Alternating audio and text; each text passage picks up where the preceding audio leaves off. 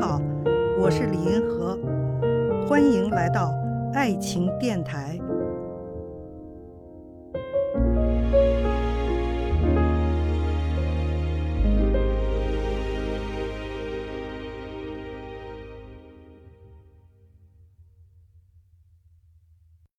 对于那些存在容貌焦虑的人，有没有什么想跟他们说的？我觉得，我想跟有容貌焦虑的人呢说两句话。第一句呢，就是你要爱自己，要接纳自己，不要过于看重别人心目中的自己。你自己是什么样就是什么样。只要我没胖到要得高血压、要得心脏病的程度，那又怎么样呢？我胖一点跟瘦一点怎么样？我就爱我自己这个样子。我觉得这个是我想告诉你第一句话。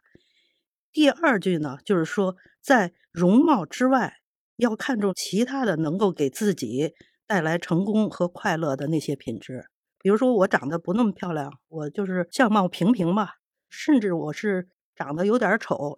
那么我作为一个人来说，要重视自己身上的其他的品质，比如说我的才能。我会照相，我是一个摄影师，或者我可以挣很多钱，我的家庭生活非常幸福。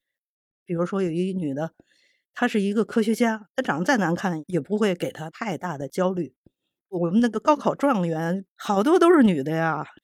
我的侄女哈，她上清华数学系，一般的来说就会觉得女孩学什么数学呀，是吧？学数学的女孩一定丑的要命吧？反正我觉得我那侄女还挺好看的。她说啊，他们班有一个女同学，她特别佩服她。这个女同学呢，是一个云南的一女孩，说她每次往教室里一坐啊，就心花怒放，他就爱数学爱到那个程度，大概是个数学天才吧。我觉得这样的话，这个孩子他长得好看不好看还有什么关系吗？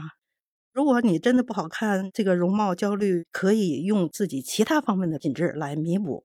用自己的这个事业的成功啊，生活的幸福啊，来弥补这个不足，这就是我对有容貌焦虑的人想说的。看见爱，感受爱，遇到爱，我是李银河，我们下期再见。